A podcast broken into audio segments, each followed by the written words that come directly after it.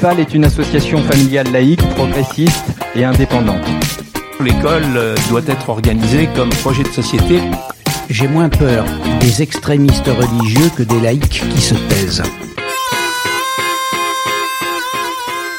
Bon bah voilà Nicolas, c'est euh, la troisième de laïcidad. Et oui déjà. On va être sur un débat entre euh, deux personnes euh, sur sur un sujet assez important dont on avait parlé dans le premier laïcidad. Et oui Franck, alors plus qu'un débat, c'est une controverse que nous allons aborder puisque suite au premier épisode de laïcidad et, et de la brochure d'Olivier Nobile qui mmh. était parue dans UFA l'info et sur Respublica, le journal électronique euh, du réseau d'éducation populaire, eh bien, il y a quelqu'un, une personnalité, hein, qui a répondu à Olivier. Et donc c'est Henri Stardignac, on va voir de qui il s'agit. Mmh. Euh, donc au sujet du, du, financement de la protection sociale, il a marqué euh, un désaccord par rapport à ce qu'Olivier avait dit. Alors euh, Henri Stardignac, c'est qui? C'est un élève de l'école polytechnique. Mmh. Il a ensuite été élève à l'école nationale de statistique et d'administration économique. Euh, il a été, euh, en tant qu'ancien élève de l'école polytechnique, il a été administrateur de l'INSEE. Ensuite, il est un économiste reconnu, membre de l'Observatoire français des conjonctures économiques, l'OFCE. Alors, il est classé à gauche. Il est co-auteur du manifeste d'économistes atterrés. Il a dénoncé dans l'humanité François Hollande et une fraction du Parti socialiste. donc quand même bien orienté. Pas mal, ouais. Et euh, parce que selon lui, le, bah, ils avaient renoncé à mettre en cause la domination de la finance. Alors, il prône davantage de dépenses publiques, euh, la France pouvant s'endetter à, à, des taux très bas. La priorité n'est pas de réduire les dépenses publiques. Mhm. En mai 2016, il a tout de même donné raison au même François Hollande en estimant qu'une tendance nette de baisse du chômage se dessine, à la fameuse courbe. Bon, enfin, c'est tout de même un militant que nous retrouvons sur le front des luttes, puisqu'il est membre de divers collectifs, dont la convergence euh, des services publics. Euh, voilà. Et il répondait donc à notre euh, camarade et ami Olivier Nobile, qui lui-même, alors a un CV qui... Oui.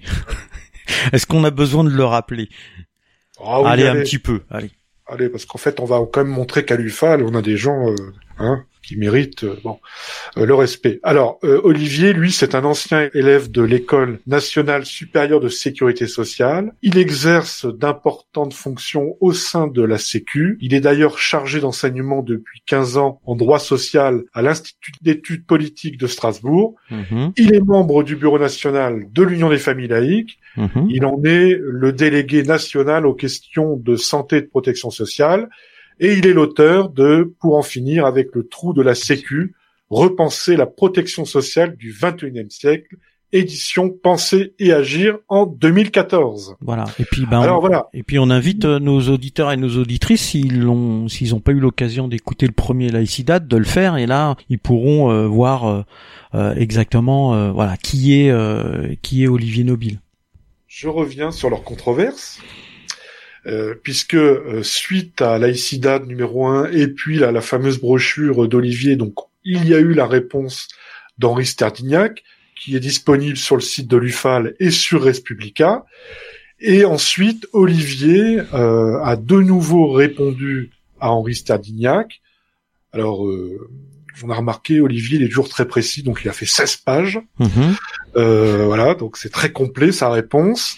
Euh, donc cette euh, cette réponse, elle est disponible aussi sur le site de l'UFAL et sur Respublica. Et là, euh, donc la, la rencontre, la poursuite de la controverse que nous allons faire là dans quelques instants, elle est à l'issue de ces échanges. Mm. Donc les deux ont accepté de de changer de média, hein, d'arrêter d'écrire. Voilà. Et, puis Et, puis de nous parler un petit peu, de parler euh, voilà, de parler aux, auditeurs et aux auditrices euh, de l'UFAL et euh, d'EducPod, du réseau éducation populaire, puisqu'on le fait en partenariat. Oui, d'ailleurs, je pense que ce sont des partenariats qui sont amenés à se développer, nous l'espérons. Euh, notre souci commun, c'est de faire de, de l'éducation populaire, hein, de, de, se saisir de sujets qui euh, intéressent tout le monde dans, euh, et d'en sortir des, des doctrines d'action. C'est surtout ça qui compte. Voilà. Ah bah on va les accueillir. Place au débat. Euh, voilà, ils viennent d'arriver. Olivier Nobile et Henri Sterdignac.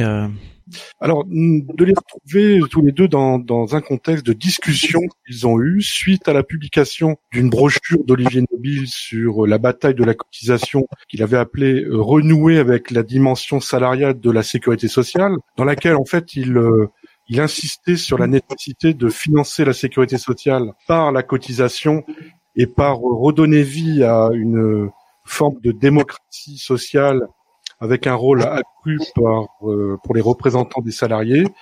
Euh, Henri Sterdignac, par euh, une réponse qui a été publiée par le journal Respublica du réseau d'éducation populaire, avait répondu aux arguments qui étaient présents dans la brochure d'Olivier Nobile. Alors Henri Sterdignac, il, il expliquait qu'il y avait deux positions qui s'opposaient. Euh, parmi les économistes social protectionnistes, ce sont ces termes, euh, deux positions euh, qui s'opposaient sur le mode de, de, financement de la sécurité sociale et le mode de gestion. C'est-à-dire que pour Henri Sterdignac, il y a une position qui insiste sur le rôle des syndicats euh, et le rôle du salariat sur le sur le financement, tandis que euh, il y aurait une autre position qui serait euh, plus réaliste, qui est la sienne, euh, qui indique que la protection sociale comporte des prestations universelles comme la famille ou la maladie et des prestations d'assistance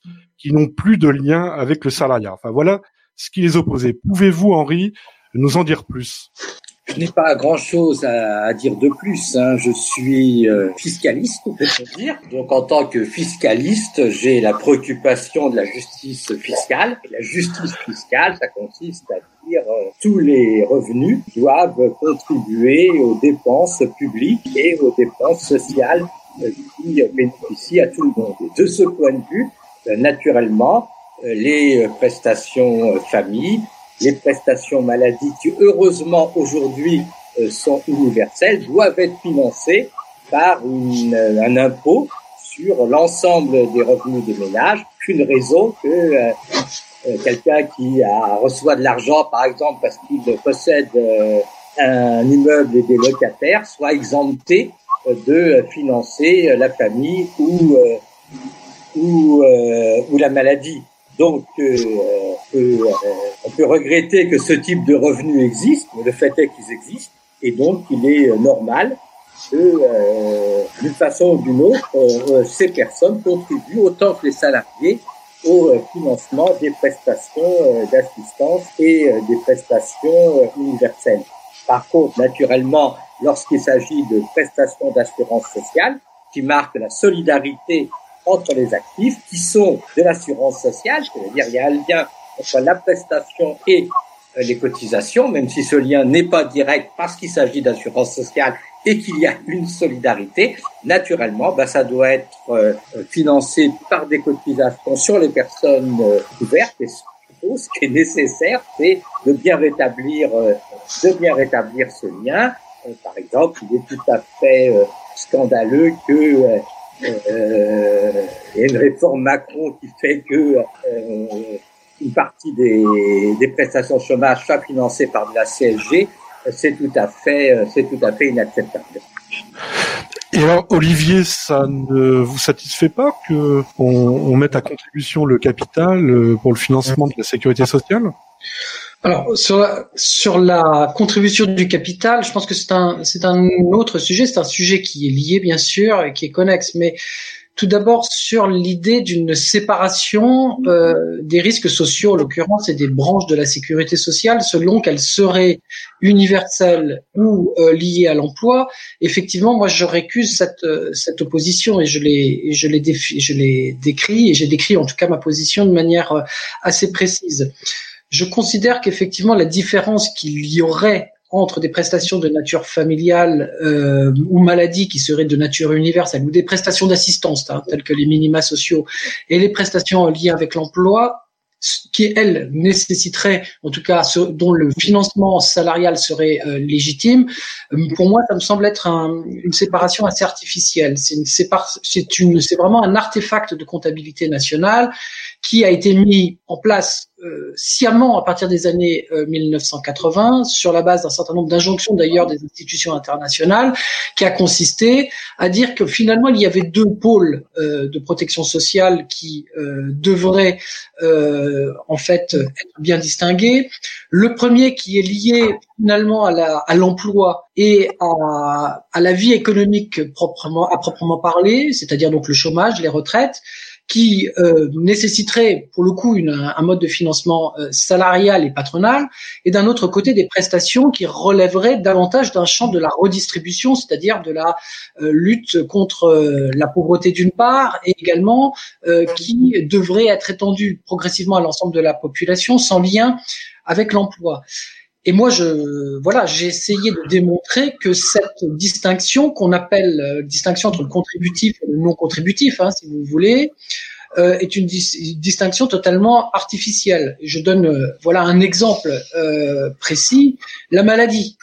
Euh, la maladie, le risque maladie est lui-même contributif d'une part, à savoir les, tout ce qui est indemnité journalière, revenus de remplacement, et, et donc partant euh, relève, je dirais, d'un mode de couverture du risque de privation de salaire, et d'un autre côté, les prestations dites en nature, c'est-à-dire les prestations d'assurance maladie, les soins de santé, euh, sont, euh, elles, considérées comme universelles. Elles le sont devenues de facto avec la loi CMU depuis 1999.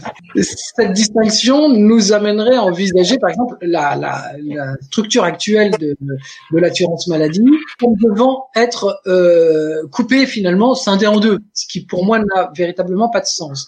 Et le deuxième aspect euh, qui me semble avoir encore moins de sens, c'est que l'assurance maladie, selon moi, a une dimension salariale, euh, y compris dans les dans les régimes et dans les pays euh, qui sont qui n'ont pas du tout sociabilisé socialisé pardon ce risque. La preuve, c'est que la prévoyance d'entreprise est un enjeu salarial de, première importance, c'est-à-dire que les employeurs, et y compris même d'ailleurs dans des pays très libéraux tels que les États-Unis, les employeurs sont euh, amenés à financer euh, et parfois très cher, très chèrement, je dirais la couverture santé de, leurs salariés. Et ce qui montre bien qu'effectivement le lien entre le, le, travail et la reproduction d'ailleurs des moyens de production, la productivité du travail et un certain nombre de risques sociaux qui euh, sont considérés comme universels sont très importants. Et je terminerai juste en disant que même la Cour des comptes, dès les années 2015, euh, avait reconnu par exemple, qu'en ce qui concerne les prestations familiales, euh, il était évident que c'était un lien fondamental avec l'emploi et avec le travail. imaginez simplement des travailleurs qui ne pourraient plus avoir des moyens de faire garder leurs enfants, qui ne pourraient plus avoir les moyens de les élever dignement. Donc on est bien d'accord que le salaire et le salaire socialisé, que c'est le terme que j'utilise, c'est-à-dire la sécurité sociale en tant que mise en commun de ressources salariales, a un enjeu euh, de nature économique euh, capitale. Et donc pour moi effectivement cette distinction euh, n'est pas valide. Et pour moi elle n'a servi qu'à finalement naturaliser le fait qu'un certain nombre de prestations qui étaient auparavant financées par les employeurs devraient cesser d'être financées par les employeurs pour euh, des raisons de d'allègement du coût du travail et de et de recherche de compétitivité, et donc faire reposer le financement de ces, risques sociaux sur les assurés eux-mêmes, alors qu'auparavant ça relevait d'une responsabilité patronale. Bien.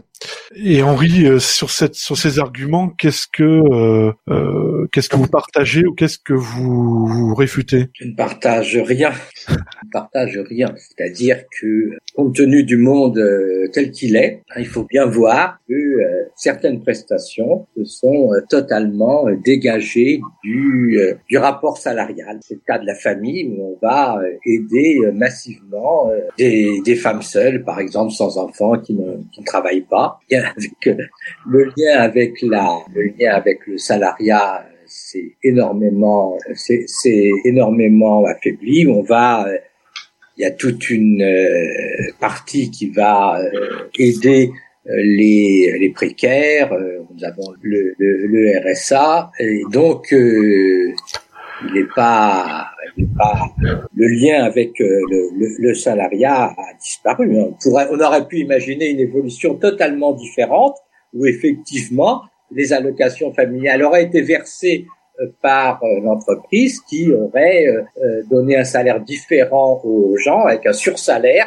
s'ils avaient des enfants. Malheureusement ou heureusement, C'est pas ce qui s'est fait. Donc, on a une universalisation de la, des allocations familiales, prestations familiales, qui n'a pas encore été poussée jusqu'au bout, qui a encore une ambiguïté, euh, notamment à l'échelle européenne, pour savoir euh, qu'est-ce qui fonde le droit à allocation familiale Est-ce que euh, euh des jeunes, euh, une famille polonaise dont le père travaille en, en, en, Angleterre a droit aux allocations anglaises ou aux allocations polonaises? Un problème qui se discute à l'échelle euh, européenne. Je pense qu'on sera beaucoup mieux si on dit clairement, effectivement, la famille, la branche famille est une branche spéciale. Elle n'est pas nécessairement financée par des cotisations et euh, il faut donner un rôle. Évidemment, elle ne doit pas être étatisée, dire qu'il faut donner un rôle dans la gestion euh, de la politique familiale aux organisations euh, familiales, un rôle euh, éventuel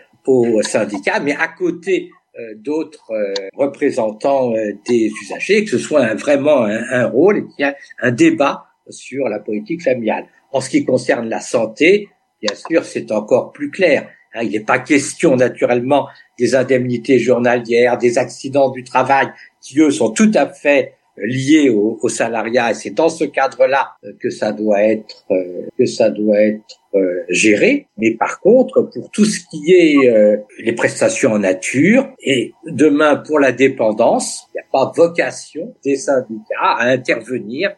Les, syndicats vont pas intervenir pour euh, des, des questions euh, des EHPAD, simplement parce que les, les, syndicats en général, bien sûr, les syndicats des EHPAD, oui, mais les syndicats en général n'ont pas vocation à intervenir sur la question des EHPAD. Et là encore, il ne faut pas étatiser, il faut démocratiser, c'est-à-dire il faut trouver les moyens de faire intervenir l'ensemble des usagers dans le fonctionnement de ce euh, de ce service public et tout à fait naturellement rien je répète rien ne peut justifier que euh, ne fasse pas contribuer euh, les revenus euh, non salariaux les revenus euh, du capital à cette à cette euh, prestations. Bien sûr, on aurait pu imaginer un tout autre système. Hein. Dans des pays, le système de santé est municipalisé.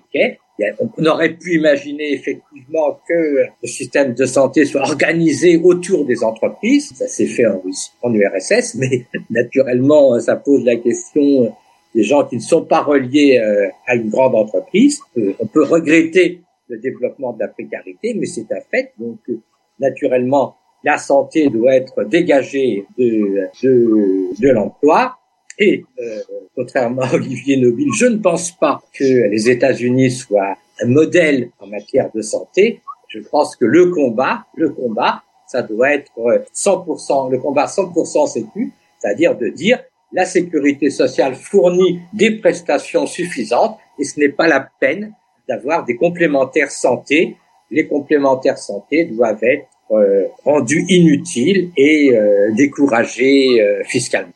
Je, je, me permets de, de, de, rebondir parce que là, je, je, pense que je me suis très mal fait comprendre. Hein. Je pense que là, et en plus sur un point sur lequel je pense on sera d'accord, je n'ai pas cité les États-Unis pour dire que c'était effectivement le modèle euh, que je défendais. Je pense que c'est un modèle extraordinairement inefficace, qui d'ailleurs démontre son inefficacité, extrêmement coûteux, qui coûte 150% plus cher qu'en France et qui en plus est extrêmement inégalitaire. Je disais simplement que il serait, euh, les États-Unis démontrent que même dans un système très libéral où on a euh, finalement où on n'a pas de sécurité sociale, ça demeure la santé un enjeu salarial, c'est-à-dire un enjeu de finalement de rémunération euh, des salariés.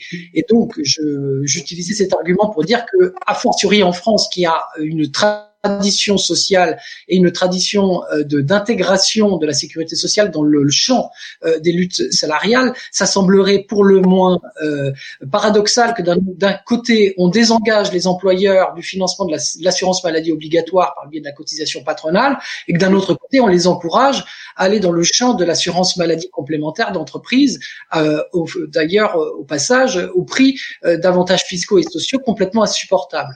Voilà ce que je ce que je voulais dire donc on se rejoindra bien évidemment sur le fait que nous sommes euh, l'un et l'autre, euh, bien évidemment, pour une sécurité sociale intégrale à 100% de prise en charge des besoins euh, sociaux et, sanitaires de la population, sans recours à des complémentaires santé qui accessoirement ont démontré qu'elles étaient beaucoup moins bien gérées, beaucoup plus chères et finalement relativement inutiles pour, prendre en charge le, risque sanitaire essentiel de la population. Donc je, je voulais rectifier ce point parce que euh, bien évidemment, je ne défends pas le système euh, états-unien, bien au contraire, qui est pour moi euh, un système qui a démontré vraiment son échec patent et qui accessoirement démontre en plus une gestion d'une épidémie de Covid-19 d'une manière absolument effroyable. Voilà, donc je, je tenais à, à, rectifier ce point. Au moins, nous, nous serons d'accord sur, sur, un, sur un aspect. Voilà. Il faut noter quand même qu'aux États-Unis, à côté euh, du système euh, entreprise. Il y a Medicare, il y a Medicare, Medicare qui, euh, qui couvre les précaires et qui couvre les les personnes âgées. Donc système à plusieurs vitesses, des tas de vitesses ailleurs. Et donc c'est, je, je, je, pense que nous serons d'accord pour dire que il vaut mieux un système unifié. Et à partir du moment où euh, le système est unifié, le lien avec euh, le travail, concrètement, euh, concrètement, pareil. On dire, peut plus dire comme jadis, ah, il faut que les travailleurs soient en bonne santé pour pouvoir travailler, parce que ça justifierait pas que on soigne les, les, retraités ou les handicapés qui ne pourront jamais travailler. Donc l'importance qu'il faut il faut regarder euh, ce qu'on veut. Ce qu'on veut, c'est tout le monde est d'accord pour dire il faut soigner tout le monde euh, à, à, des coûts raisonnables et euh, ça doit être financé. Ensuite, tout le monde est d'accord, je pense, pour dire ça doit être financé par tous les revenus. Donc, la seule question, c'est est-ce qu'on fait payer une cotisation aux, aux salariés et aux entreprises et on fait payer le revenu du capital une autre, euh, une contribution spécifique, qu'on appelle prélèvements sociaux, qui aurait été une solution, ou est-ce que, euh, grosso modo, euh, comme on l'a fait, on fait la CSG qui porte un peu sur tout le monde. Mais fondamentalement, je vois mal comment on peut soutenir la thèse. Faut, il faut pas que les revenus du capital, parmi les revenus du capital, il y a le, le revenu capital immobilier et du capital immobilier, ne contribuent pas pour la famille et pour la maladie, euh, on peut pas, on peut pas soutenir cette thèse. On peut pas. Je, alors, je, c'est une présentation, mais on peut pas soutenir cette thèse. Non, je, je, en tout cas, je soutiens en tout cas que pour moi, la taxation du capital, euh, via d'ailleurs une refonte complète hein, du financement de la sécurité sociale, est un, euh, est un mirage. C'est-à-dire que concrètement, la contribution du capital aujourd'hui n'est rendue nécessaire que précisément parce que l'on a eu de cesse depuis une trentaine d'années d'opérer massivement un contournement du salaire et que c'est parce que nous avons euh, une phase de d'austérité salariale qui a démarré à partir des années 80 et qui s'est accélérée à partir des années 90 euh, sur la base d'une euh, restriction, je dirais, de la progression des salaires, mais également d'une réduction massive des cotisations patronales, parallèlement à la mise en place de modalités de, rémunération qui devenaient capitalistiques. Hein. Je fais référence à tout le champ de l'épargne salariale, des stock options, des modalités de rémunération qui échappent au salaire parce qu'elles échappent aux cotisations sociale, que l'on a créé clairement aujourd'hui un enjeu euh, de devoir reprendre, comme je le disais dans ma, ma deuxième réponse, on essaye de reprendre avec des sauts euh, ce qu'on a laissé se déverser par torrent depuis qu'on a cassé les digues du salaire. Et ce que je disais, c'est que en, réponse d'ailleurs à un argument que vous avanciez dans votre réponse sur la fameuse taxation sur l'excédent brut d'exploitation, je disais que si on regarde en comptabilité euh, privé, euh, l'excédent brut d'exploitation, on est bien d'accord c'est ce qui reste une fois qu'on a déduit les salaires de la valeur ajoutée. Donc je dis que la manière la plus simple de taxer le capital reste encore d'augmenter les salaires et je regrette qu'effectivement le champ politique, hein, d'être progressiste et que le champ syndical n'ait pas placé clairement l'augmentation des salaires comme euh, la base même, je dirais, de sa de sa plateforme euh, politique et revendicative et qu'elle l'ait complètement sacrifiée sur l'autel du pouvoir d'achat particulier, qui est une notion, je pense qu'on se retrouvera là-dessus, qui en fait euh, vise à compenser la faiblesse des salaires par une importation massive de produits à bas coût euh, fabriqués dans des pays à bas coût de main d'œuvre. Donc je dis voilà, taxons le capital, mais la première et la manière la plus simple, la plus sociale, la plus directe, ça reste encore d'augmenter les salaires et que la part des salaires de la valeur ajoutée a chuté de 10 points entre les 1980 et aujourd'hui. Euh, et ces 10 points-là, il y a bien un enjeu euh, de première importance, un enjeu politique de première importance qui consiste à savoir vers qui et vers où va le partage de la valeur ajoutée, donc de la richesse créée dans euh, l'entreprise. En ce qui concerne, par exemple, la, par contre, comme je l'ai répondu moi-même, je l'avais dit dans mon ouvrage de 2014, si l'idée de la taxation du capital, c'est la question de la CSG sur les revenus de placement ou de d'autres types de contributions sur les revenus de placement, j'ai je l'ai dit et écrit, ce n'est ni un enjeu ni euh, ni une question. Aujourd'hui, la, la, ce que rapporte la CSG euh, sur le sur les revenus de placement et du capital, c'est extrêmement marginal, c'est moins de 10%, 10 du rendement de la CSG. Or, la CSG, qui est l'impôt phare et majeur qui a permis de fiscaliser le financement de la Sécu, clairement pèse essentiellement un sur les revenus du travail, les revenus de remplacement, ce qui est déjà euh, extrêmement douteux d'un point de vue euh, d'un point de vue moral hein, en termes de moralité politique parce qu'on on, taxe des revenus qui sont la, contrepartie précisément d'une cotisation préalable, ce qui est quand même problématique. Et troisièmement, ça touche fondamentalement la consommation populaire. Donc, si l'idée est de dire qu'il faut euh, mettre le capital à, contribution, je suis pas contre l'idée, mais il ne faudrait pas que la taxation du capital devienne une sorte de pis-aller à euh, une situation économique où on a laissé clairement les politiques d'austérité rogner le salaire d'une manière considérable. Or, aujourd'hui, le salaire a été rogné par l'austérité, je l'ai dit, mais également par la masse considérable d'exonération de cotisations patronales, par les contournements d'assiettes de, de, par le biais de ce qu'on appelle les exemptions de cotisations euh, patronales. Et donc, résultat des courses, aujourd'hui, c'est bien le salaire qui a été véritablement marginalisé, entre guillemets, dans le partage de la valeur ajoutée, et absolument pas le capital. Et donc, d'une certaine manière, je trouve que l'argument de la taxation du capital par, enfin, de, de, la réintroduction de l'impôt pour la euh, euh, taxation du capital, comme je le disais euh, dans ma réponse, c'est un peu faire la promotion du pâté de l'alouette. C'est-à-dire mettre un cheval et une alouette. Le, le cheval, c'est effectivement un impôt qui touche essentiellement la consommation populaire et les revenus du travail, et l'alouette, c'est effectivement un peu de taxation du capital. Or, c'est aujourd'hui la situation de la fiscalité française et celle-ci. Oui. Euh, le matin, les travailleurs et les patronats et le patronat combattent. Les travailleurs essayent d'obtenir le salaire et les conditions de travail les meilleures possibles, le plein emploi. Ils gagnent ou ils perdent. Ensuite, l'après-midi, intervient la protection sociale. Protection sociale, elle arrive dans un champ qu'elle n'a pas choisi et à partir de là, elle doit essayer d'améliorer la situation des euh, classes populaires. Et améliorer la situation des classes populaires, c'est le rôle de euh, la protection sociale. Euh, même si les travailleurs euh, n'ont pas assez de, ont, perdu sur le champ des négociations salariales, le rôle de la protection sociale, c'est de leur servir des retraites, des prestations chômage de la famille dès la maladie, et pour ça de prélever des ressources dans la mesure du possible, si la lutte de classe le permet, des cotisations employeurs, et sinon, malheureusement, des cotisations salariées ou, euh, ou de la CSG. On pourrait euh, préférer qu'il en soit autrement. La protection sociale arrive le soir après le, le résultat euh, de la lutte des classes. Et cela, cela, dit, euh, la, elle fait ce qu'elle peut. Hein. La CSG sur les revenus du capital et les prélèvements sociaux sur les revenus du capital, c'est quand même un élément qui fait que si on réussit effectivement à l'appliquer à tous les revenus extrasalariaux, ça décourage les revenus extrasalariaux parce qu'ils payent du coup l'équivalent des cotisations maladie et des cotisations famille.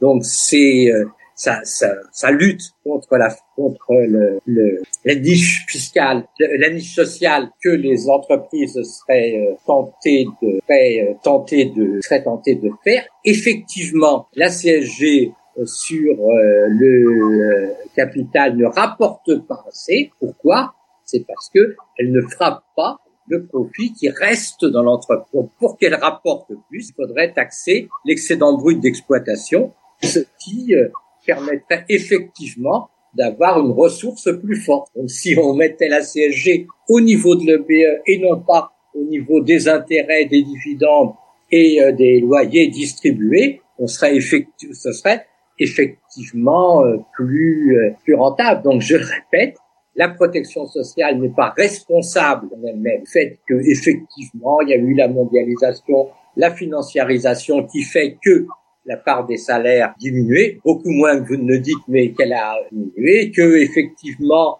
la précarisation s'est développée. Le rôle de la protection sociale, c'est euh, de euh, essayer, dans la mesure du possible, de euh, limiter les dégâts. C'est c'est pas glorieux, effectivement, mais voilà, c'est c'est pas la révolution, la protection sociale, c'est pas la révolution socialiste. Voilà. C'est c'est réparer autant que faire se peut les dégâts que fait le capitalisme sur euh, les euh, salariés, les classes sur les salariés d'abord, et maintenant de plus en plus sur les précaires. Ah, c'est pas glorieux, hein. Je veux dire, euh, c'est pas glorieux. Je suis pas friot. je veux dire, dans, dans une situation dans une situation telle qu'elle est, on, on, répare les dégâts. On gagne pas la guerre. Mais alors, c'est ça qui vous opposerait finalement, c'est pour reprendre votre image du matin et de l'après-midi, c'est que la sécurité sociale euh, que qu'actuellement est, est, gérée en protection sociale l'après-midi, elle serait aussi gérée le matin, c'est ça? Et qu'en fait, il y aurait deux visions, une vision révolutionnaire, c'est-à-dire une vision jaurétienne de république poussée jusqu'au bout, et une vision euh, social-démocrate qui, euh, qui créerait les conditions d'améliorer euh, la situation en attendant mieux, c'est bien ça? Si je dois en tout cas répondre pour ma part, oui, je crois que c'est fondamentalement ce qui euh, ce qui nous oppose. Ce qui d'ailleurs n'exclut pas qu'on ait des points de convergence hein, évidents. Euh, je suis effectivement Henri Sterlignac depuis un certain nombre d'années. J'ai beaucoup de respect d'ailleurs pour euh, ses prises de position, mais il n'en demeure pas moins qu'effectivement le, le, point de désaccord pardon, et celui-ci. Moi, c'est vrai que je m'inscris euh, dans le cadre de mes, travaux et, des, de mon cadre, on va dire, de pensée dans une démarche qui est vraiment héritière euh, d'un socialisme jaurétien, on va dire euh, très clairement euh, les choses, qui promeut, je veux le principe d'une égalité salariale et d'une structuration politique du salariat, et par laquelle la sécurité sociale est devenue cette institution de, de la démocratie sociale. Alors bien sûr largement euh, amoindrie, largement cassée, mais en tout cas dans, la, dans laquelle les euh, représentants des salariés disposaient d'une arme politique euh, propice à leur émancipation sociale face aux dictats euh, du patronat. Et pour moi, oui, je défends l'idée que la sécurité sociale de 45 est un projet révolutionnaire et un projet politique. Et là, là-dessus, je me permets de, de, de répondre aussi à ce qu'a dit Henri Sterdignac euh, un petit peu auparavant, c'est-à-dire que la légitimité politique des syndicats, ça c'est une grande question, mais en tout cas de la classe salariale ou de la classe ouvrière à gérer des, des domaines aussi importants d'un point de vue politique que sur la santé, les prestations familiales, moi j'aurais tendance à dire, mais ce, ce, ce, cette légitimité politique, ils l'ont acquise et l'ont, ils ont démontré leur, leur capacité à faire. Et c'est d'ailleurs pour ça d'ailleurs que De Gaulle euh, a démissionné en 46 quand il a vu que précisément des syndicalistes CGT, qu'un ministre euh, communiste en 1945 était capable de prendre euh, des, des engagements euh, en très peu de temps, faisant que la sécurité sociale allait voir le jour, que précisément euh, il a démissionné, le général de Gaulle, pour pouvoir mettre en place une contre-réforme qui allait satisfaire effectivement la, la, la, la préoccupation du, du, patronat de démontrer que la classe salariale était incapable de gérer. Or, la classe, la classe salariale est capable de gérer politique. Et j'aurais tendance à dire que pour ce qui concerne l'assurance maladie, euh, les partenaires sociaux et la classe salariale a été capable de gérer un système de santé qui a quand même permis de doter la France du meilleur système hospitalier du monde, pratiquement sans recours, je dirais, à des mécanismes capitalistes de, financement de l'investissement, qui a eu euh, la, la, je dirais, la force de euh, créer un système de santé avec un conventionnement national avec des professions de, de santé, des professions libérales, qui a fait qu'on a créé une unicité euh, tarifaire sur l'ensemble du territoire à partir de 1971, qui a fait tout simplement qu'on a fait réduire, qu'on a fait euh, chuter, euh, enfin qu'on a augmenté, pardon, l'espérance de vie et que l'on a doté, selon l'OMS, en 2000 du meilleur système de santé du monde. Depuis cette date, on a vu effectivement ce qu'a donné l'étatisation et la, je dirais, la corporatisation, hein, comme on dit aujourd'hui, de la santé, hein, c'est-à-dire la, création des, agences régionales de santé complètement obnubilées par le contrôle de gestion et qui ne démontrent absolument pas davantage de légitimité euh, et de d'ailleurs d'efficacité à gérer un système tel que celui de la de l'assurance maladie. Donc moi, l'idée d'une légitimité politique qui ne serait pas euh, enfin, démontrée de la part des syndicats, pour moi, elle n'est pas davantage démontrée de la part effectivement d'une technostructure étatique complètement euh, euh baignée dans, dans, une préoccupation de contrôle de gestion qui n'a que pour seule euh, ambition de faire des économies et euh, réduire le, le, nombre de lits. voilà pour ce qui pour ce qui concerne la légitimité syndicale. Et j'aurais tendance à dire que oui, dans un combat et dans le cadre de la lutte des classes, oui, pour moi, la sécurité sociale a joué un rôle d'intermédiation et de pacification de la lutte des classes. Et ça, je l'assume. Et que les droits politiques, comme disait Ambroise Croizade, ne sont pas des acquis, ce sont toujours des conquis, c'est-à-dire des conquêtes sociales. Parce que le patronat ne désarme jamais, et en l'occurrence, en 1945, il a été obligé de reconnaître, je dirais, salariat et à ses représentants dans le cadre d'un rapport de force, je suis bien d'accord, qui était beaucoup plus favorable qu'aujourd'hui, a été obligé de reconnaître, donc au des salariés qu'ils disposaient clairement d'une nouvelle d'un nouveau pan, d'une nouvelle terre d'expression démocratique, était le champ du droit social, ce que j'appelle le droit social. Et ce droit social, ce sont des droits sociaux, mais ce sont aussi des droits politiques et des droits à disposer, je dirais, d'une, euh, d'une, enfin, à mettre sur dans l'agenda politique un certain nombre de, d'éléments qui participent de l'émancipation salariale. Et, la sécurité sociale, pour moi, a été l'institution précisément de devait incarner, en tout cas, cette institution du droit social et du droit des salariés à pouvoir revendiquer, grâce à une, arme qui s'appelait la cotisation sociale, un droit de se voir reconnaître son hors emploi comme étant aussi de l'enjeu de la répartition des richesses créées en entreprise. Oui, bien sûr, vous avez raison, mais malheureusement, la société n'a pas évolué comme ça. donc, oui, je suis d'accord avec, ça aurait été mieux si effectivement on était dans une société salariale où effectivement euh, les syndicats ont euh, aient un grand poids euh, politique et où soient capables effectivement de gérer une partie importante des, des dépenses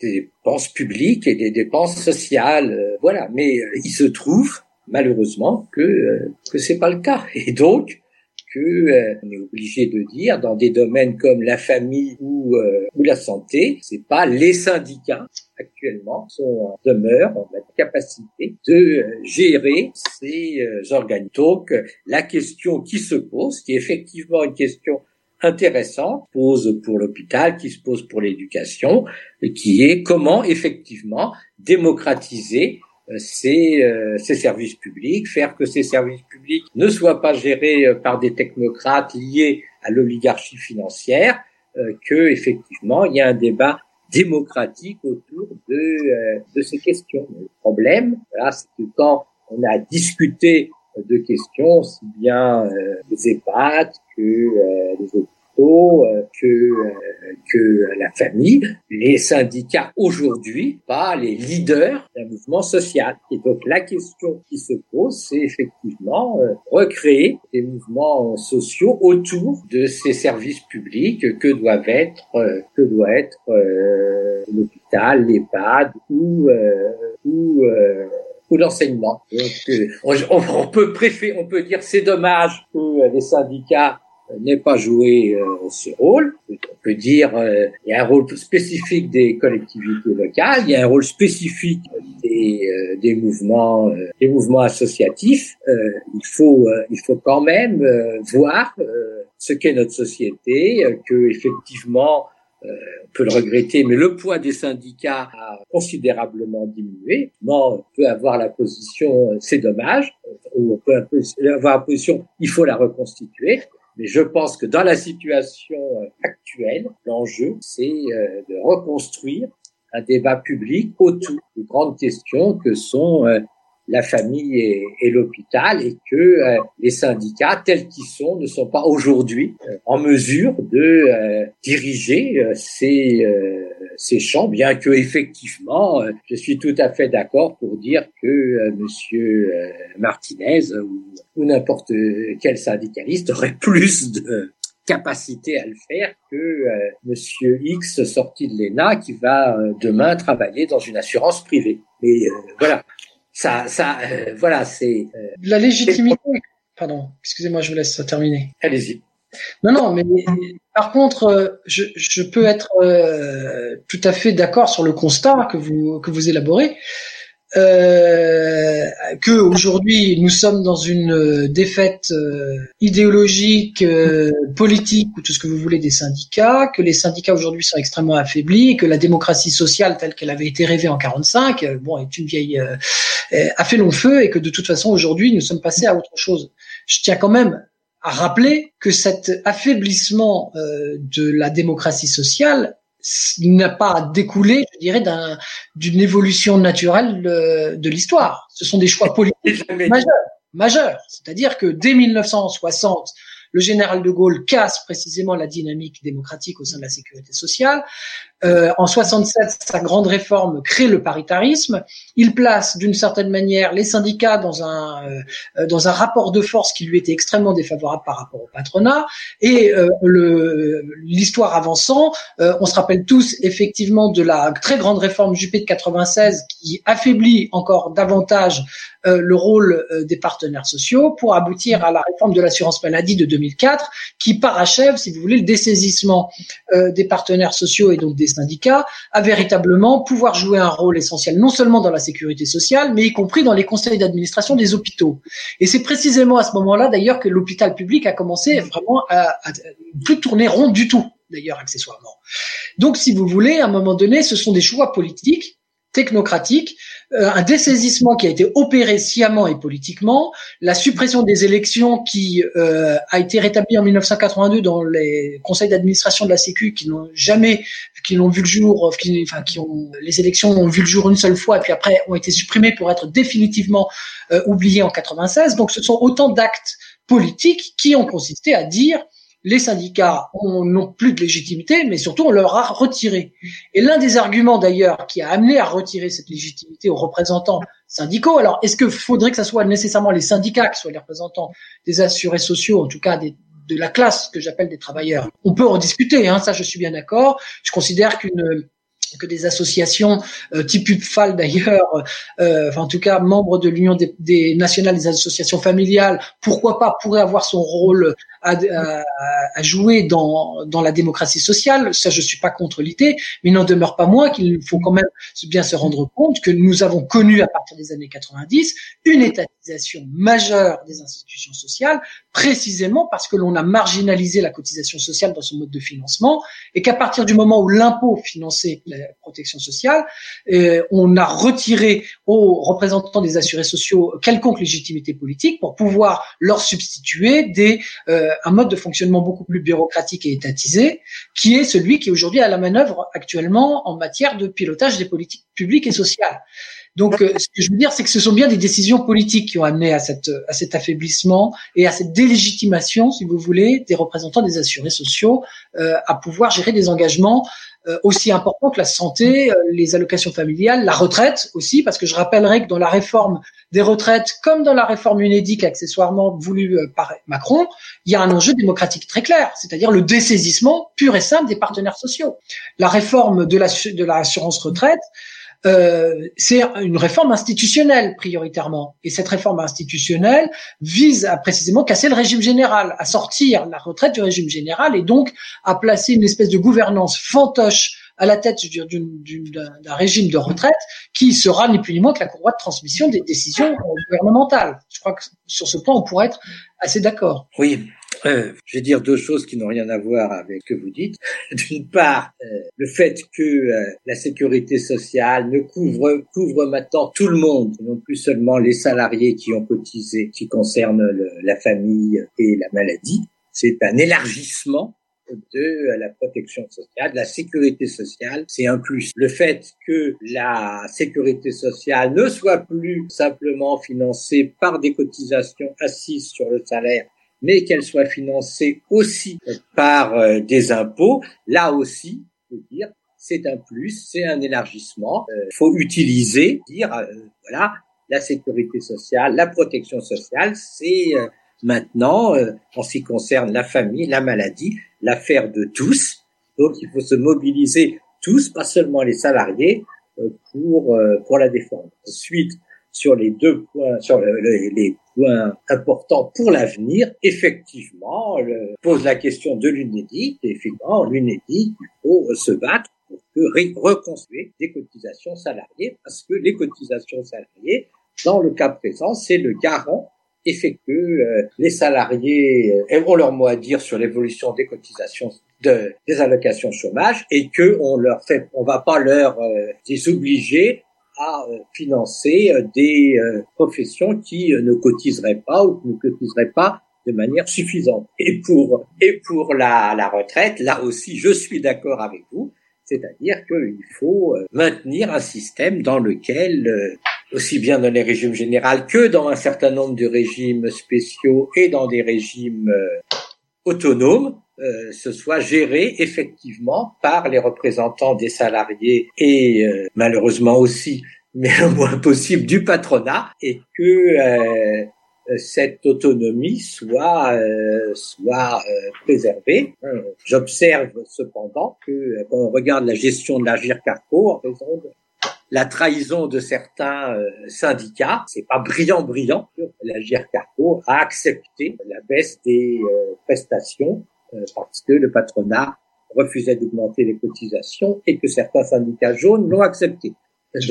Donc, effectivement, il y a un combat à mener, mais pour moi, c'est là où nous divergeons. Il y a une différence entre le combat qu'on a à mener typiquement salarial pour les retraites et pour le chômage, et puis le repas, le, le, le combat social, démocratique, tellement enfin, différent qu'on a mené pour euh, pour la, la, maladie, euh, la famille, la, la dépendance, l'aide aux plus pauvres. C'est pas c'est pas c'est pas la même histoire. Et euh, il faut faut dans les dans, dans les deux cas, il faut une mobilisation.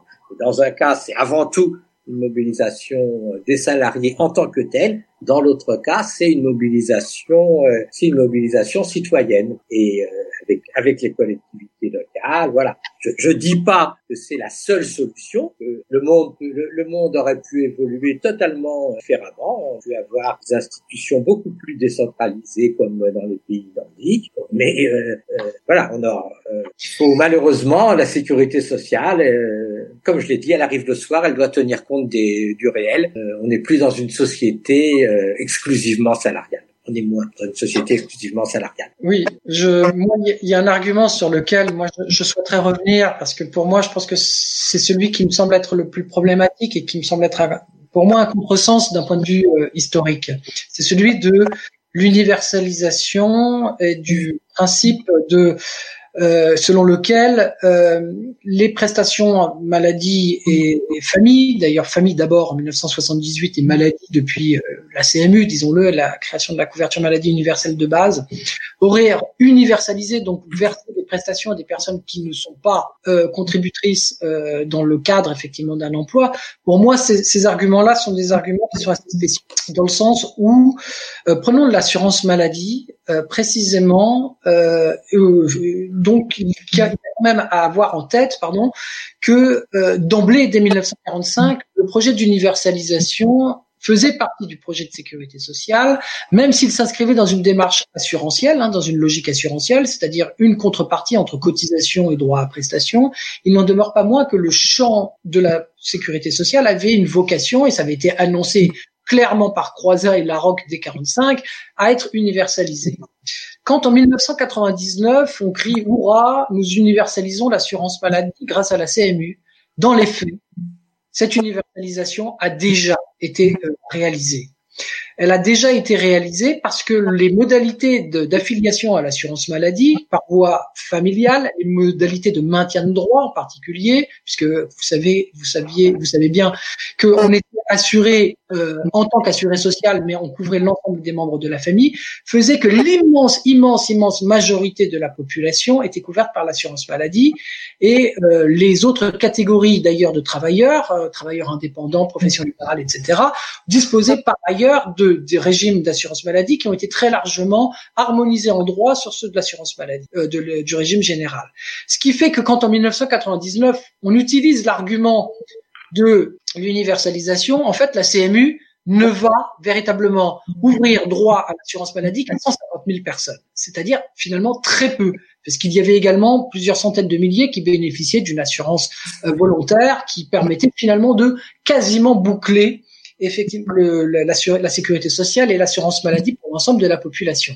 Ce qui fait qu'en l'occurrence, on a avancé un argument d'universalisation qui a été un argument au trompe-l'œil. Il aurait été possible de régler la question des 150 000 personnes, ce qu'on appelle les interstitiels, c'est-à-dire exclus de l'assurance maladie, d'une manière très simple, comme on l'avait fait jusqu'à présent, par le biais de la cotisation sociale. Or, on n'a pas fait ce choix-là. On a fait un choix tout autre. On a fait un choix préalablement de massivement affecter la CSG à l'assurance maladie. On a ensuite dit que nous universalisions, mais en réalité, la CMU n'a pas véritablement eu pour objectif d'universaliser l'assurance maladie, mais de véritablement graver dans le marbre le fait que l'assurance maladie n'était pas suffisante pour que tout un chacun, et notamment les travailleurs en emploi, notamment les plus modestes, puissent bénéficier véritablement d'une couverture santé. Et c'est là que la CMU, en fait, euh, derrière un train s'en cachait un autre. Le véritable train de la CMU, c'était pas l'universalisation, c'était la création d'un panier de soins à minima pour les plus pauvres. C'est la fameuse CMU complémentaire qu'on appelle aujourd'hui contribution euh, complémentaire santé solidaire. C'est-à-dire qu'en d'autres termes, au lieu d'opter, c'est le gouvernement Jospin, au lieu d'opter pour une amélioration des niveaux de remboursement de l'assurance maladie pour tous, et de régler, de régler spécifiquement la question des 150 000 euh, interstitiels qui échappaient à tout, on a dit à tous, voilà, le niveau de l'assurance la, maladie, ce sera tant.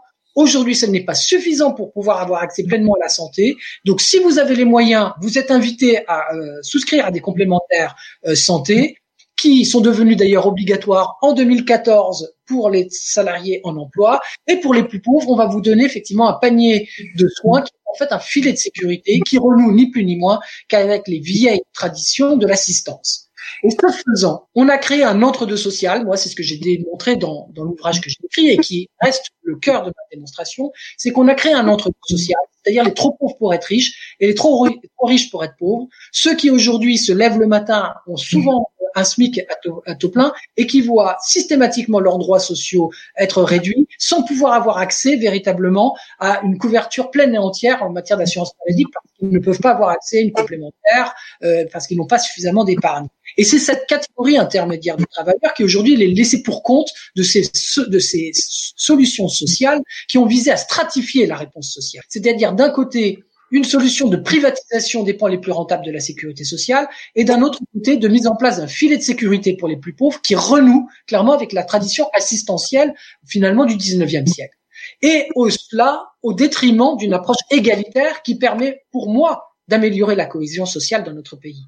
Et il est, pour moi, il est là l'enjeu de, euh, de la CMU, il est là l'enjeu de l'universalisation des prestations familiales. Ce n'est pas de les ouvrir à tous, non, c'est précisément de les mettre sous condition de ressources. Les prestations familiales, en l'occurrence, la plupart aujourd'hui sont sous condition de ressources. Ce qui fait que ceux qui payent la, la, qui financent le plus les prestations familiales sont ceux qui les reçoivent le moins. Et ça, ça crée un véritable problème. Et je crois que le mouvement Gilets jaunes nous enseigne beaucoup sur le problème en termes de cohésion sociale et de, fixation sociale que génère ce sentiment d'inégalité, de contribuer à un système social auquel on ne voit, on ne voit jamais la couleur. Et ça, c'est moi, c'est le danger que je vois dans ce que vous décrivez comme étant une une une, une, voie naturelle effectivement de la protection sociale à essayer d'accompagner le capitalisme sur les solutions les plus euh, enfin sur les situations pardon les plus délétères tout en laissant prospérer tout le champ finalement de, de, de l'assurance privée euh, complémentaire qui n'attend qu'une seule chose, c'est que la sécurité sociale se casse la figure pour pouvoir capter des, des parts de marché considérables et ce, euh, en plus avec l'assentiment des pouvoirs publics qui organisent un, des incitations fiscales et sociales euh, considérables. Alors avant de... Ce discours, ce discours est, est, bien joli, mais il est, il est totalement exagéré. Hein. Il faut rappeler quand même que c'est en France la part laissée aux, aux assurés est faible. Il faut rappeler quand même que euh, euh, il, est, préférable d'avoir un système qui couvre tout le monde plutôt que d'essayer par des rustines de rattacher tout le monde euh, au, au salariat. Il faut rappeler que effectivement il y a un combat à mener pour le 100% sécu. Il faut rappeler quand même qu'il y a des syndicats qui ont accepté notamment la CFDT, qui se sont glorifiés d'un accord qui généralisait les complémentaires santé au lieu de se battre pour euh, le 100% euh, sécu. Hein, il faut pas, il faut pas tout mélanger. Je dis que le meilleur système de d'assurance maladie, c'est un système de 100% euh, sécu financé autant que faire se peut par, d'un côté, parce qu'on peut pas effacer l'histoire par des cotisations employeurs qui subsistent et de l'autre par euh, un impôt, la CSG aujourd'hui, mais de plus en plus qui doit devenir un impôt, qui doit devenir un impôt progressif. Et je dis que effectivement, pour la maladie, euh, la maladie, pour la famille, excusez-moi, la famille, la, les allocations familiales devraient être universelles, mais qu'il n'est pas scandaleux, scandaleux, il n'est pas scandaleux que euh, le, le système aide beaucoup plus euh, les plus pauvres, les précaires, que les gens des classes moyennes. Voilà, on peut, on peut le regretter. Hein. il faut quand même être conscient que notre système dans lequel on a développé pas mal d'aides pour les familles les plus pauvres, Bien sûr, c'est totalement insuffisant, mais ça fait quand même hein, qu'on est un des pays où euh, les taux de pauvreté sont euh, les bas. On est quand même un des pays où les retraités euh, échappent à la, à, la, à, la misère. On a un des systèmes les plus redistributifs. Il y a des, il y a des, il y a des, il y a des, il y a des défauts, il y a des trous, effectivement. Les allocations familiales ne sont pas assez, ne sont pas assez fortes. On aimerait que les, que les organisations familiales se battent pour qu'ils soient effectivement indexés sur le SMIC et non pas sur les salaires et non pas sur les prix. Et on n'entend on n'entend pas les organisations familiales se battre là-dessus. On attend des manifestations des familles. Euh, quand euh, on voit des manifestations des retraités, on voit rarement des manifestations des familles euh, sur sur sur le sujet du montant des des allocations familiales. Donc, euh, je, je, je, je pense qu'il euh, faut mobiliser les familles, mais que euh, ce combat, malheureusement, euh, voilà, c'est pas les syndicats qui, qui le mènent. Les syndicats ont des, des, combats à mener sur les retraites et sur le chômage, et je pense que c'est déjà pas mal. Nicolas? Oui, alors déjà une petite précision avant qu'on conclue. vous parliez tout à l'heure de la CMU, mais la CMU, il faut pas oublier qu'elle est, elle est financée par une taxe sur les cotisations complémentaires santé. Donc on n'est pas, on est quand même loin de, de la taxation sur le sur le BE capital dont on parlait au début. Euh, par contre, quel pourrait être le mot de, de la fin et, comment euh, on pourrait on a on a compris vos vos différences euh, vos oppositions euh, qui sont liées aux, heures, hein, le, matin et l'après-midi, hein, c'est ce qui schématise les choses. Mais comment on, pourrait vous faire converger? Là, on a on a entendu Henri qui qui attend euh, les associations familiales telles que Buffal pour des revendications précises. Euh, mais comment comment on pourrait euh, faire converger ces deux visions de, de la protection sociale, c'est-à-dire que cette vision syndicale et cette vision réaliste. Euh, on, a quand même eu un appel aux, luttes, donc ces luttes peuvent être communes, mais quel est l'agenda qu'on pourrait mettre en place? En ce qui me concerne, voilà, j'assume effectivement que historiquement, économiquement, politiquement, c'est quand nous avons connu une progression très très forte effectivement de la de la cotisation sociale en tant que finalement continuité du salaire que l'on a connu les plus grandes euh, réussites et les plus grandes améliorations sociales de la population. Et je crois moi en ce qui me concerne que la le désastre de la gauche française c'est quand elle a commencé à tourner le dos à la centralité du travail dans le clivage gauche droite c'est-à-dire que moi, je crois qu'effectivement, il est nécessaire que les travailleurs euh, soient véritablement le, le se structurent politiquement et disposent et soient vraiment la préoccupation centrale, euh, je dirais, du euh, des partis, euh, des associations et des syndicats qui se disent de gauche de transformation et que euh, grâce à un certain nombre d'acquis de l'État social puis du droit social républicain, dont fait partie la sécurité sociale, mais pas que. Hein, c'est également euh, l'ensemble des conventions collectives, c'est bien sûr euh, le droit du travail, etc. Autant de chapitres qui sont profondément attaqués par euh, le néolibéralisme des réformateurs néolibéraux qu'on a connu précisément une dégradation considérable des conditions de vie des travailleurs, et des salariés. Alors on peut dire effectivement que le salarié aujourd'hui n'est plus euh, une figure euh, aussi dominante qu'elle n'était dans les années 70. Je rappellerai quand même, ça reste encore 90% des travailleurs et que la plupart des Français aujourd'hui sont salariés, euh, sont travailleurs en emploi. Alors effectivement, il y a un enjeu du chômage, bien sûr qu'il y a un enjeu de la pauvreté. L'idée n'est pas du tout de nier cette existence de situation de pauvreté, d'une situation de chômage, mais par contre, en mettant l'accent sur l'allègement du coût du travail, que auquel participe, à laquelle participe pardon l'allègement de la cotisation sociale, finalement, on s'interdit d'envisager les véritables déterminants d'une véritable politique économique qui soit capable de remettre euh, véritablement le plein emploi dans notre pays. Et là, je pense qu'il y a des enjeux économiques considérables que euh, on occulte souvent qui sont effectivement des enjeux autour de la baisse de compétitivité qu'a créé effectivement une monnaie unique, euh, la question du protectionnisme solidaire, la question du soutien public à la recherche et à l'innovation, la question effectivement des beaux commerciaux, la question précisément de euh, de la part des politiques publiques dans la transition écologique, etc., etc. Donc autant d'éléments qui sont pour moi des, des sujets et là peut-être je pense qu'on se retrouvera avec Henri Sterdignac qui relèvent pour moi des, enjeux de politique économique de première importance. Mais par contre vouloir jouer sur les montants du salaire, parce que la sécurité sociale et la cotisation sociale, c'est du salaire, c'est finalement être dans la roue du patronat et de ses, euh, de ses supplétifs qui soutiennent finalement que la feuille de paye est l'ennemi de l'emploi. C'est, ce n'est ni plus ni moins que cela. Alors maintenant, je pense que euh, derrière effectivement ces divergences, oui, je défends effectivement une approche socialiste au sens jaurétien du terme, c'est-à-dire que je crois vraiment que là, l'enjeu démocratique de demain, c'est de redonner du pouvoir politique, social et euh, économique, je dirais, aux travailleurs. Alors par le biais de leurs syndicats ou dans un autre cadre démocratique, hein, je suis pas non plus euh, euh, attaché effectivement à ce que ma parole soit captée par des syndicats type CFDT. Hein, se dit en passant, je crois que là-dessus on se, on sera absolument d'accord. Mais il n'en demeure pas moins qu'il y a un enjeu politique et démocratique qui aujourd'hui est clairement au cœur de la revendication populaire et qu'on a vu ces derniers temps.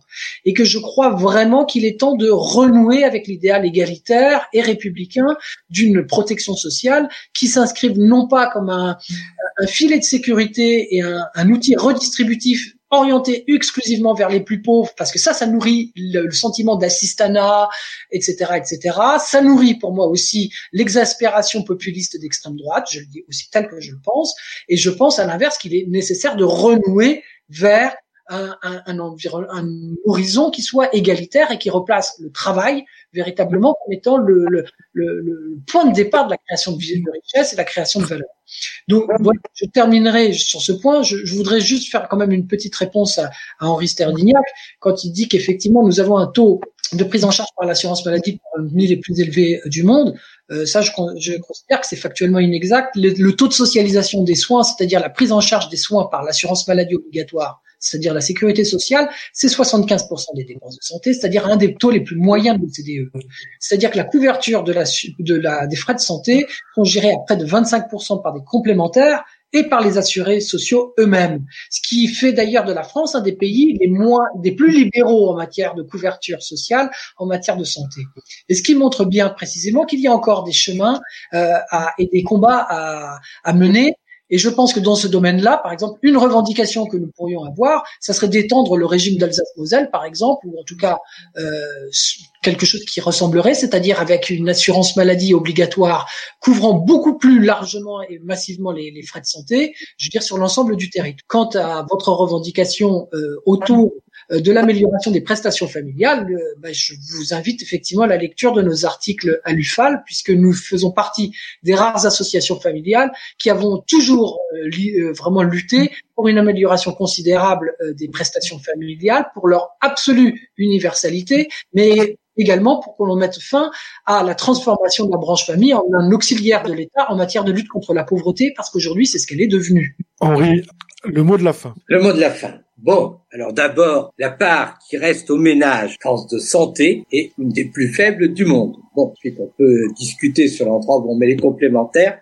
mais la part propre au ménage est une des plus faibles du monde. Euh, euh, deuxièmement, c'est pas totalement saugrenu que effectivement les caisses d'allocation familiale s'occupent des plus pauvres, s'occupent des précaires, s'occupent euh, voilà c'est un rôle on aurait pu euh, on aurait pu l'appeler Autrement, je pense que c'est sympathique que effectivement euh, il y a un continuum, un continuum pour à la fois aider les euh, plus pauvres et aider euh, l'ensemble des familles Le problème, c'est que hein, il faut, il aurait fallu, il faut maintenir, il faut retrouver l'université l'universalité des allocations familiales et les revaloriser fortement. Je pense que nous sommes d'accord là-dessus. Nous sommes d'accord sur le fait qu'il faut maintenir le 100%, qu'il faut aller vers euh, le 100% d'ACU. Nous sommes d'accord pour dire qu'il faut augmenter euh, le poids des syndicats dans la gestion de l'assurance chômage et euh, de l'assurance retraite. Il faut combattre vigoureusement toutes les politiques qui visent à étatiser, euh, étatiser euh, ces euh, deux organismes. Nos points de désaccord, ça consiste d'une part à se poser la question est-ce qu'il y a une spécificité de la famille et de la maladie par rapport aux autres prestations? Et moi, je dis oui parce que ce sont des prestations universelles qui ont vocation à être gérées de manière citoyennes, sachant qu'effectivement, il faut définir ce qu'on appelle citoyennes, qui, ont, euh, qui sont des services publics communs dans lesquels effectivement les citoyens doivent avoir leur mot à dire. Et notre euh, désaccord fondamental, il faut le dire, c'est que euh, pour moi, là, j'admire et voilà le combat des travailleurs pour avoir des hausses de salaire. J'admire le combat des travailleurs pour lutter contre euh, la précarité. J'admire le combat des travailleurs pour lutter contre le plein emploi. Mais une fois euh, que ce combat a eu lieu, qu'il a été jusqu'à présent perdu, eh ben, le rôle euh, de la sécurité sociale, qui c'est de faire ce qu'il est possible de faire, dire de d'organiser à partir des revenus salariaux, à partir des revenus non salariaux, à partir des revenus du capital, en utilisant euh, des arguments citoyens, des arguments euh, de justice euh, fiscale, d'organiser effectivement un transfert en faveur des retraités, des chômeurs, des malades, des familles, et que c'est pas glorieux, dire par rapport à la classe, mais ça fait partie de notre économie mixte, c'est ce qui fait que, euh, enfin, nous sommes une économie mixte, on peut le regretter, on le restera pendant un certain temps, et euh, le point de vue social, euh, socioprotectionniste, c'est qu'il est important qu'on ait une sécurité sociale qui protège les, les, les, gens, même si effectivement le capitalisme tend à les paupériser. Merci à tous les deux pour ce débat de, de qualité, de haut niveau. Euh, là, on vient de faire un, un bon exercice d'éducation populaire. Ah oui, les explications ont été claires. Ça, c'est, c'est, ça a été limpide, instructif, et j'espère que les auditeurs et les auditrices vont, vont partager euh, très largement ce podcast autour d'eux. Merci, Merci messieurs. Bon bah voilà, c'est fini, euh, Nicolas. C'était pas mal ce débat. Oui, le débat était intéressant et je crois nécessaire, hmm. puisqu'on a bien compris qu'il y avait deux visions différentes et ce débat permet euh, d'esquisser les convergences hmm. euh, et l'efficacité dans les luttes. Ouais. Bon, il y en a un qui aime pas la CFDT, hein. Oui, alors il y en a aucun qui n'aime la CFDT à vrai dire, mais oui, mais il y en a un qui l'a, il y en a un qui l'a dit. Non, c'était. Ça choqué? Non, pas du tout. Non, très un débat. ça ne m'a pas choqué non plus. Voilà, non, j'espère que ça va pas choquer nos auditeurs et nos auditrices. Non, vraiment ce débat euh, très intéressant, euh, de, de bon niveau, mais euh, compréhensible. Voilà. Enfin, en tout cas, moi j'ai compris. Je, je, ne suis pas du tout un économiste et, j'ai bien compris les enjeux des, des, deux côtés et les explications ont été assez claires. Oui, et ça c'est c'est indispensable que euh, dans le mouvement social et dans, euh, disons, le camp des travailleurs, mmh. euh, il faut qu'on se remette à comprendre l'économie, les histoires de valeur ajoutée, de travail, de capital. Ce sont des choses qu'on a trop laissées de côté. Et c'est important d'avoir des débats à ce niveau et d'être mmh. capable après de les, les, diffuser, les restituer, tel qu'on veut le faire avec le, enfin, la, la balade de diffusion. Voilà, exactement. Bon, et euh, le prochain alors, où on en est avec euh, ce débat qu'on avait lancé, enfin ce débat, l'idée que nous avions lancée sur le Sacré-Cœur, d'avoir une émission sur le Sacré-Cœur Oui, alors ce n'est pas abandonné, au contraire, euh, on va donc mener cette émission. Par contre, le, les problèmes avec la Covid-19 et le confinement sont venus un peu, un peu compliquer les choses. Tu mmh. as créé des solutions techniques et Oui, enfin des solutions techniques. On fait on fait ce qu'on peut avec ce qu'on a, euh, mais euh, c'est vrai qu'on peut pas tout faire. Euh, effectivement. Enfin voilà, donc euh, grâce à tes à tes solutions, on, on va pouvoir réunir des gens même s'ils sont pas vraiment là. Hein. Hum, hum. Et on a l'impression qu'ils sont là, mais c'était parce qu'en fait on est au début on était parti dans l'idée de faire des émissions avec les gens autour de la table tous les intervenants, ce qui est plus vivant. Hmm. Mais là, bah, voilà, on est obligé de s'adapter. Ouais, ça devient compliqué. Alors ça a mis un petit peu de temps, ce qui fait que l'émission sur le Sacré-Cœur bien, va venir après celle qu'on vient d'écouter. Mais en attendant, euh, bah, l'UFAL euh, continue son travail. Alors j'espère que nos auditeurs se sont aperçus que nous avons créé une autre émission à côté de Laïcidad, hmm. une émission de chronique cinématographique qui s'appelle Laïcidad. Non, Laikino. Euh, Laikino, pardon. Laikino, avec un chroniqueur, euh, Alain de Fremont, qui nous présente trois films à chaque émission. Bon, c'est une émission, une émission qui euh, qui démarre bien. Hein, on a vu ça. Ouais, il y en a déjà eu deux. C'est c'est pas mal. Euh, c'est bien. Oui, bah, il, est, très prolixe, Alain. C'est un cinéphile vraiment invétéré. Donc bon, donc là, Laikino bah, est déjà en ligne. On a une autre émission qui va voir le jour ah. de euh, recension de, de livres. Mmh. Et puis, nous continuons nos publications. Donc, il y a le l'UFAL Info qui euh, arrive là. Euh, alors, vous pouvez le réclamer au siège social de l'UFAL ou par le biais du site internet. Vous abonner, hein, c'est uniquement 8 mmh. euros par an, 2 euros le numéro. Et là, c'est un numéro sur les fêtes, forcément. Ah. Et les fêtes pour unir contre les, les séparatismes. Très bien, très bien. Ah bon, bonne lecture. Très intéressant. très bonne Et alors, une petite annonce exclusive. Il y a une autre revue qui est en train d'être travaillée, une revue mhm. qui sera en diffusion dans les librairies, mhm. puisque c'est un partenariat avec la maison d'édition, les éditions matériologiques. Donc une revue qui s'appellera Cause républicaine, euh, donc qui sera euh, en format livre, euh, plus de 200 pages, euh, le premier numéro devrait sortir, euh, on va dire début mars. Très bien. Ah ben on en reparlera. On aura le temps de parler. Ouais. très bien. Bon, Alors en attendant, ouais. avant de conclure, Franck, si tu me permets, parce que c'est la période. Oui. Bah, si nos auditeurs ne sont pas encore adhérents à une UFAL locale, oui, c'est vrai. C'est le moment. C'est la période. Tu fais bien de le rappeler. Je n'ai, j'ai oublié de payer ma cotisation. Euh, il va falloir que je le fasse. Et puis, je fasse, bien, et puis que je fasse un petit don à l'UFAL aussi. Oui, bah tu as raison de parler des dons parce que nous sommes une association familiale euh, qui ressort du Code de l'action sociale et des familles. Donc les dons qu'on effectue auprès de l'UFAL, eh bien, sont défiscalisables. Tout à fait. voilà, à, 66%. Voilà. Et ça nous permet de fonctionner. Euh, nos mm. auditeurs ont compris que nous étions ambitieux, mm plein d'énergie et quand même l'argent est le nerf de la guerre. Exactement, et qu'on a besoin d'un petit peu de moyens quand même pour pouvoir réaliser ces émissions, mais l'UFAL ne fait pas que l'AICIDAT quand même. Voilà. Euh, au revoir à tout le monde. Merci de nous avoir écoutés. Euh, n'hésitez pas, hein, comme vient de le dire Nicolas, à écouter l'Aikino et puis euh, et puis les, les épisodes précédents. Au revoir Nicolas. Au revoir tout le monde. Au revoir Franck.